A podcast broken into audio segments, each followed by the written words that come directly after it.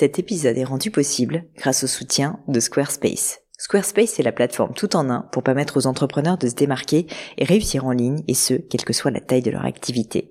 Pourquoi est-ce que j'ai choisi Squarespace comme sponsor du podcast? D'abord parce que je sais qu'ici vous êtes très nombreux à entreprendre, avoir un podcast ou un projet qui nécessite d'être valorisé sur un site web.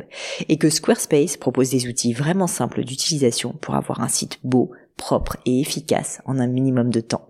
Quelques exemples de fonctionnalités, des templates de sites web personnalisables et adaptatifs pour créer des sites beaux et design en un temps record. L'outil email, le nerf de la guerre pour développer votre activité et communiquer avec vos clients. Ou encore leur outil SEO intégré pour émerger sur Google sans être un produit métier. Alors si vous voulez donner à votre business toutes les chances de se développer, je ne peux que vous recommander d'aller sur le site squarespace.com. En plus, Squarespace vous offre moins 10% sur votre première commande de site web ou de domaine avec le code Pauline. N'hésitez pas et rendez-vous sur squarespace.com, code Pauline.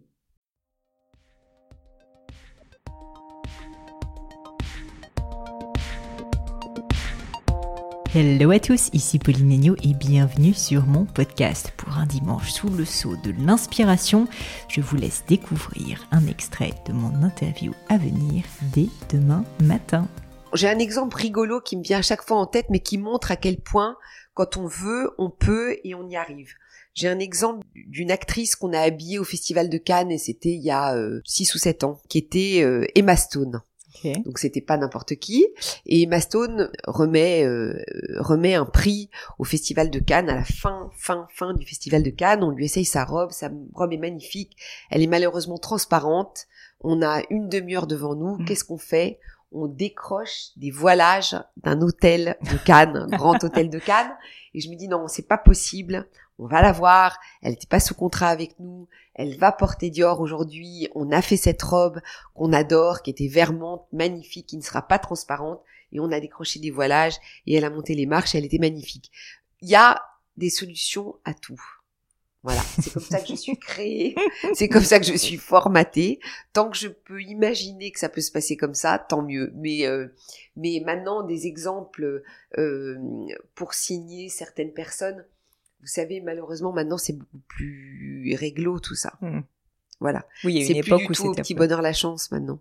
Hmm. Où on a les moyens effectivement de signer euh, une actrice qui est encore libre euh, pour pour voilà pour pour pour hausser les couleurs de Dior ou, quelqu'un d'autre le fera pour vous, malheureusement.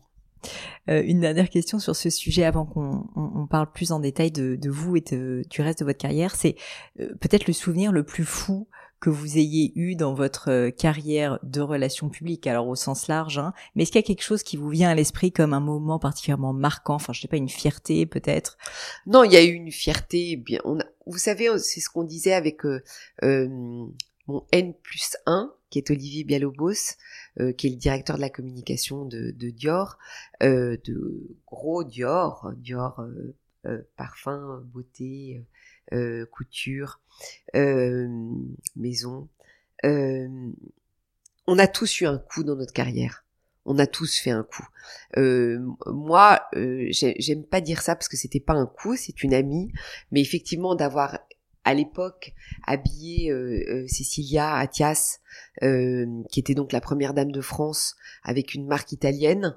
ça, c'était quand même une prouesse. Ça, c'est à l'époque de Prada. Ouais, absolument.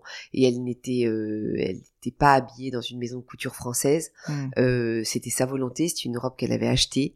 C'était un travail de relation publique parce que c'est une femme que j'ai rencontrée, qui a été mon amie, qui qui, qui l'est toujours. Enfin, c'est, ça c'était effectivement c'était euh, si on peut appeler ça un coup de carrière, c'était un coup de carrière, mais en même temps, elle était, on était proches et, euh, et, elle a trouvé sa robe.